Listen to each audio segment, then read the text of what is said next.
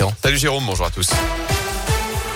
Et elle a une, elle avait pu s'enfuir du Bataclan avec d'autres spectateurs avant le coup d'envoi de l'assaut des forces de l'ordre ce soir du 13 novembre 2015. Sophie Parra, 37 ans, fait partie des nombreux témoins qui vont prendre la parole au procès des attentats de Paris et Saint-Denis qui se tient en ce moment même dans la capitale. C'est d'ailleurs aujourd'hui que les premières victimes et leurs proches sont attendus à la barre. Il y a six ans, Sophie assistait au concert avec une amie quand l'attaque a eu lieu, blessée par deux balles reçues dans la jambe. Elle avait ensuite été opérée avant une longue période de rééducation, installée depuis quelques années la région, elle a décidé de suivre le procès. Une décision qui n'a pourtant pas été immédiate. J'ai changé d'avis à peu près tous les jours. Le lundi, je voulais y aller, le mardi, je voulais plus. Ça a été assez compliqué et en fait, en en discutant avec mon avocate, qui m'a vraiment rassurée, qui m'a vraiment dit qu'il y avait rien à craindre, que c'était vraiment sécurisé, j'ai commencé à me dire euh, oui. Après, je regrette pas du tout, même si les deux jours où j'y suis allée ont été euh, assez durs. Je me dis que voilà, j'ai pris la bonne décision en y allant. C'est important pour moi aussi d'écouter le procès, de voir les débats comme ils avancent et c'est vrai que euh, moi j'étais au Bataclan, mais après bah, on voit vraiment toute la soirée, on voit vraiment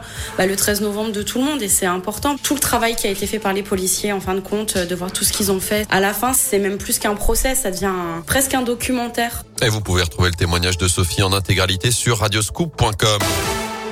Dans l'actu également, ces perturbations à prévoir dans la Loire en cause ce mouvement de grève chez Keolis Pays du Forêt. Plusieurs lignes de transport scolaire ne sont pas assurées aujourd'hui. Quelques lignes TIL et STAS sont aussi impactées.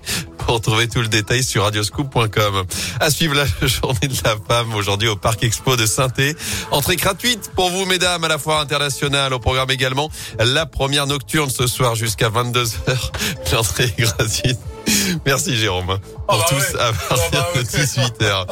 Bien joué, mais un peu tard. Sanofi stoppe le développement de son vaccin ARN messager contre le Covid-19. Le laboratoire français s'est rendu compte qu'il arriverait trop tard sur le marché alors que 12 milliards de doses de vaccins ont été produites au total d'ici la fin de l'année.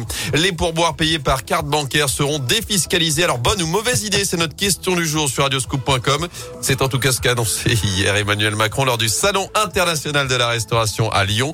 La mesure sera mise en œuvre dans les prochains mois. Objectif, redonner de l'attractivité au secteur qui peine à recruter. Nouveau coup dur, en revanche, pour le portefeuille. Les tarifs réglementés du gaz vont augmenter de plus de 12% au 1er octobre. En hausse, la, en cause, la hausse des cours sur le marché. Ça concerne près de 3 millions de clients.